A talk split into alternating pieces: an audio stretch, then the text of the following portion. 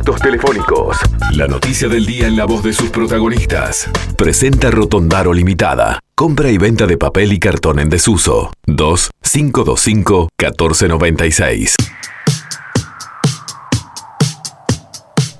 Y ya estamos en contacto telefónico nuevamente porque lo habíamos convocado hace unos días por otro tema. Habíamos hablado con él por toda la realidad argentina, lo que podía ser la apertura de fronteras o incluso alguna consulta sobre la LUC. Pero Argentina hoy es noticia también para nosotros, seguramente para ellos han estado en unos, últimos dos días, tres días, este, entre el domingo pasado con las PASO y después todas las repercusiones y después el reenganche con el tema de los Fernández, Cristina y Alberto en esta pelea que están teniendo mediática y pública, el periodismo argentino ha tenido en lo político actividad de sobra. Y estamos en contacto con Alejandro Cancelare, que lo pueden encontrar en Twitter, en Twitter como arroba Ale Cancelare. Alejandro, un gusto tener aquí nuevamente en Entre Líneas. Buen día, ¿cómo le van muchachos? Buen día. Canten todo bien por allá. Acá un poco más tranquilos que ustedes. ¿Cómo está la pelea entre los Fernández? ¿Están realmente tensa, tensa la situación? ¿Cómo se está viviendo allí? Tensa, tensa. Antes te quiero aclarar, hay una ministra, que es la ministra de Seguridad, que la semana anterior había dicho que nosotros somos estamos siempre activos y no somos tan aburridos como Suiza. Entendemos cómo estamos, ¿no? Claro. Eh, por este tema de su tranquilidad ahí en, en Uruguay. Eh, a ver, estamos mm, visibilizando lo que todos sabíamos que existía. Yo te había dicho la semana dicho la semana pasada en referencia a la foto de Olivos de la clandestina de Olivos eh, que todo el mundo suponía que pasaban cosas y que el resto de la población tenía prohibidas hacerlas, pero que la clase política tenía su propia eh, realidad. Y la foto de Olivo fue eso. Bueno, la derrota electoral del domingo también fue eso. Quienes seguimos la política del país y fundamentalmente vimos cómo se articuló el Frente de Todos, el Frente de Todos es un Frankenstein que tiene la cabeza de una persona, los brazos de otra y el cuerpo de otro. Entonces, en un momento determinado el cerebro provocó una crisis y la crisis fue la derrota de la provincia de Buenos Aires. Ahora, todos sabíamos que esto pasaba, todos sabemos que no se toleran, que se dicen cosas agraviantes en ningún otro lado se podrían soportar. Pero hasta que no hubo una derrota, eso no salió a luz. Bueno, la derrota llegó y todos los que sabíamos, como diría el cuento, el rey está desnudo, listo, el rey quedó desnudo. Bien, esta pelea que tienen Alberto y Cristina, que tú decías que se notaba, pero que no se, no se trasladaba públicamente, se, trataba de ocultar. se trataba de ocultar, se hizo pública. Ahora, eh, hay por allí un, problema de, presentación de renuncias de ministros, de, secretarios, de gente que responde a Cristina que tendrá que resolver Alberto, que por lo menos noticia que tenemos nosotros ahora, ayer de noche no resolvió. Entonces ahí además de una pelea... No. No va a resolver. Porque, no va a resolver. ¿Qué caminos tiene Alejandro, el presidente? ¿Cómo? ¿Qué caminos tiene el presidente ahora, tras estas renuncias? El camino que tiene el presidente... A ver, estamos... Disculpen que sea, quizás que vaya para atrás y después contestar la pregunta de ustedes. Em, en esta discusión los dos tienen razón, porque los tienen que pensar como piensan ellos, no como pensamos las personas normales. ¿Qué dice Cristina? Yo te puse, vos tenés que hacer lo que yo te diga. ¿Y qué dice Alberto? Vos me pusiste porque sabías que haciendo solamente lo que vos querías no alcanzaba. Había que hacer otras cosas. Bueno, esta tensión permanente subsiste hasta hoy. Alberto Fernández tiene no una virtud, sino un defecto, que no toma decisiones a veces esas decisiones que no quiere tomar son porque la vicepresidenta que lo puso ahí se lo impedía y otra vez es porque realmente le cuesta tomar decisiones. Y la Argentina está en un problema. Y por primera vez, Alberto Fernández determinó que lo que la gente había votado hace dos años y que había permitido que se le perdonasen un montón de cosas a la vicepresidenta fue porque la gente creyó que iban a hacer otra cosa. Él, Sergio Massa, y que la vicepresidenta iba a cuidar a los nietos. Bueno, esto está en discusión. Vos me pusiste acá para que te resuelva los problemas a vos y para que hagamos lo que hay que hacer o solamente para hacer lo que vos quieras. La gente votó otra cosa y esta es la discusión que por primera vez se está produciendo en el seno del poder político de la Argentina y del frente de todos. Pero Alejandro, la evaluación este de las PASO, ¿quién perdió realmente más? Porque algunos dicen que la, la, gran derrotada fue Cristina, otros dicen que fue Alberto, porque fue un mensaje al gobierno en general. ¿Quién, ¿Quién perdió más con las PASO? Porque acá se están echando culpa de que fue tu culpa, vos perdiste, yo perdí, vos perdiste, pero ¿qué mirada tenés de eso? Perdieron los dos, perdieron los dos. Ahora, quien más capital político tenía para perder es la vicepresidenta, porque Alberto, como dice la vicepresidenta, no tenía un solo voto.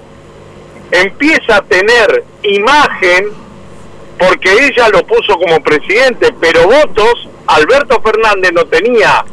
Quien puso en riesgo los votos fue la vicepresidenta poniéndolo a Alberto Fernández de presidente. Entonces, en términos de voto, de caudal político, de todo lo que te puedas imaginar, es que la que perdió fue ella. Porque él no tiene votos. Ahora yo te preguntaba, yo te preguntaba por los caminos del presidente en cuanto a la renuncia de los ministros. Eh, Cristina le saca cinco ministros, creo que son, eh, y hay otros jerarcas también. ¿Qué, qué va a hacer el presidente ahí? Nada, nada. Puede reemplazar al ministro del Interior, con lo cual daría un gesto de autoridad presidencial el, ministro del Interior es el hombre de mayor confianza de Cristina Fernández de Kirchner en el gabinete nacional. Ahora, mirá vos, renuncia el ministro del Interior, pero no renuncia el jefe de los fiscales, Carlos Zanini, a quien ella había puesto de vicepresidente con Scioli cuando los dos perdieron en el 2015. Eh, las renuncias fueron como para presionar.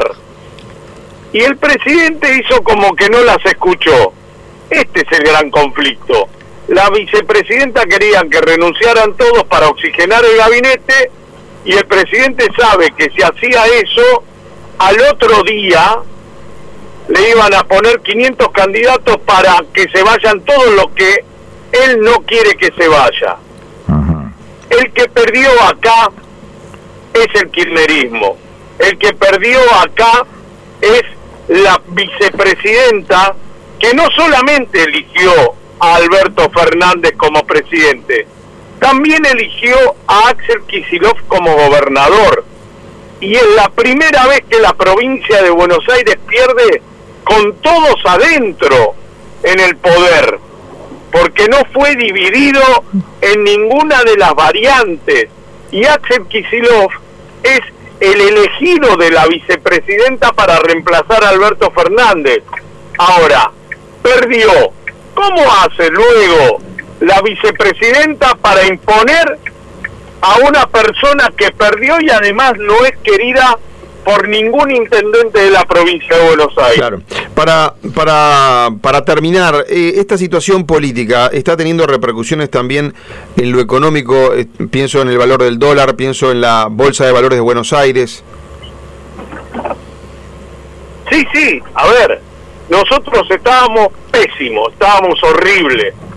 Habíamos empezado el 2019 sabiendo que habíamos teníamos que hacer algo en materia económica porque el otro proceso que supuestamente era inverso al, al sistema no capitalista de Cristina Fernández de Kirchner también había fracasado en el país. Y mucho más se deterioró con la derrota electoral del 2019. Entonces lo primero que se suponía era que esto tenía que empezar a acomodarse no solamente nos acomodó, los errores brutales en el manejo de la pandemia, en la cuarentena eterna, en las decisiones del gobierno, en la obstaculización de las inversiones, en todo lo que hace mal desde siempre el kirchnerismo lo agudizó. Lo que refleja hoy el alza del dólar, eh, todo lo que estamos viendo, es nada más ni nada menos que también la continuidad de un proceso que ya venía mal de antes y que termina con explotar ahora. Alejandro, este, vamos redondeando por un tema de tiempo, pero me queda una pregunta. Este, esta, esta, este gran conflicto que se da después de la primera parte de las PASO, en realidad todavía no marcó pérdidas de, de, lugares en, lo que es la renovación parcial de la legislatura, porque esto era el armado de lista que se tomó ya como una evaluación, no queda claro después de los resultados. Pero esto puede agravar la situación de cara a lo que tienen realmente en la segunda parte de las PASO y que pierda más bancas de las que se pensaba que podía perder el gobierno?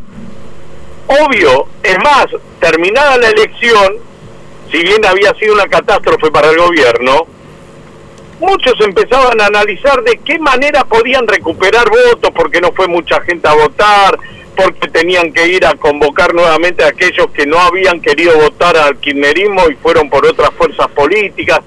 Ya se estaba pergeñando algo como para recuperar un porcentaje de votos. Esto lo hizo volar por el aire a esa presunción. Entonces, eh, por primera vez en la historia política argentina desde 1983 a esta parte, el peronismo no va a conducir el Senado con mayoría propia. ¿Quién, ¿Quién, te olfateas que hizo el, primer movimiento de la oposición, digamos? ¿Quién hizo el primer movimiento más correcto para llevarse más votos? ¿Quién sale ganando de este lío que arma el kirchnerismo o el peronismo? No, directamente la gente va a volver a agarrar la herramienta que tiene a mano para eh, ganarle al kirchnerismo. Y la herramienta más a mano que tiene y con más posibilidades de jubilar al kirchnerismo hoy es Juntos por el Cambio. Votar a ganador, en definitiva, al, al, que anduvo mostrando, aunque no... Obvio. Claro. ¿Para qué vas a votar a cualquiera que después puede poner en duda que los tipos que vos querés que se vayan, porque el 65% de la población ya antes de las elecciones quería que perdiera el oficialismo. Después votaron a la izquierda, a Randazo, a Experta, a Milei, a vos, al que vos quieras. Pero el 65% de la población quería que perdiera el oficialismo. Y perdió el oficialismo. Ahora, cuando tenés que ir a votar de verdad, vas a ratificar eso y vas a utilizar la herramienta que más efectividad tenga para cumplir el deseo que vos tenés.